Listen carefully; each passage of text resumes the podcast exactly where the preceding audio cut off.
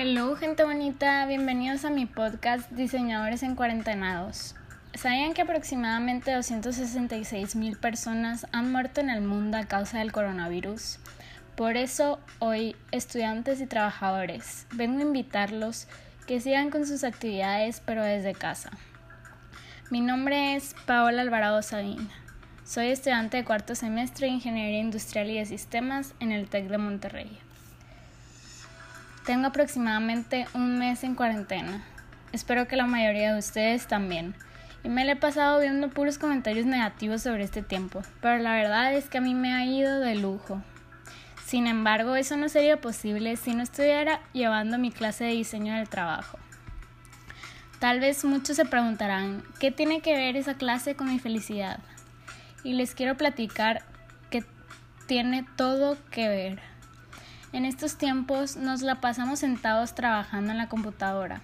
Eso cansa y bastante, pero si diseñas un buen espacio de trabajo, podrás ser tan feliz como yo. No había comprendido estos conceptos de ergonomía hasta que los necesité en mis días de estudio en casa.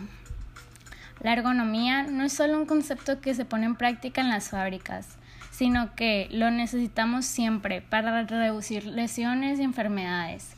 Obviamente si no te enfermas o lastimas, no necesitas gastar dinero en doctores, medicinas o terapias.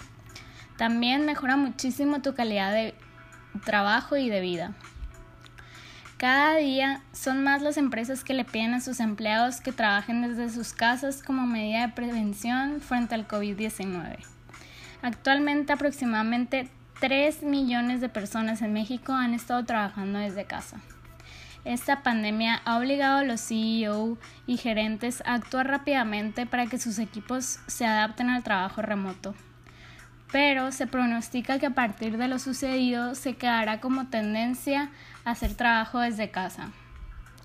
Hay muchos factores de riesgo que pueden ocasionar lesiones. Unos ejemplos son una mala postura, el tiempo que duras haciendo lo mismo, estrés por calor o frío, falta de iluminación, ruido, entre muchos otros. Por esa razón, les quiero compartir un programa ergonómico corto para trabajar desde casa y sentirse perfectamente bien. Número 1. Buscar el lugar idóneo. Es preferible que esté lejos de televisores y zonas de tránsito para evitar distracciones e interrupciones. Número 2. Tener en cuenta el nivel de luz natural y procurarse una buena fuente de luz artificial.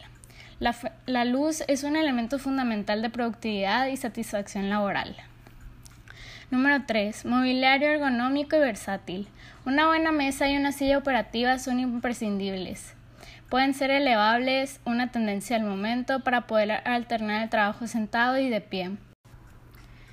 También abatibles y fácilmente desplazables. Deben tener un diseño que se adapte a las necesidades posturales y fisiológicas del cuerpo humano ya que es conveniente que cualquier puesto de trabajo en el hogar mantenga las mismas garantías de ergonomía, bienestar y funcionalidad que en las oficinas.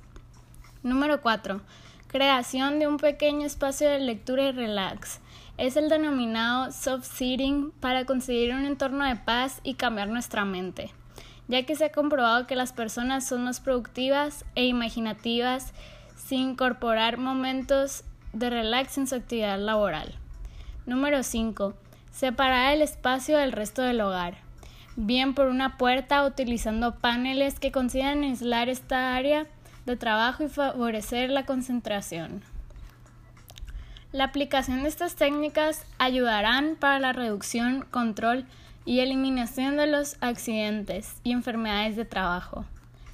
Espero que les haya gustado este podcast y que terminando de oírlo Corran a diseñar su espacio de trabajo, obviamente con los tips que les proporcioné.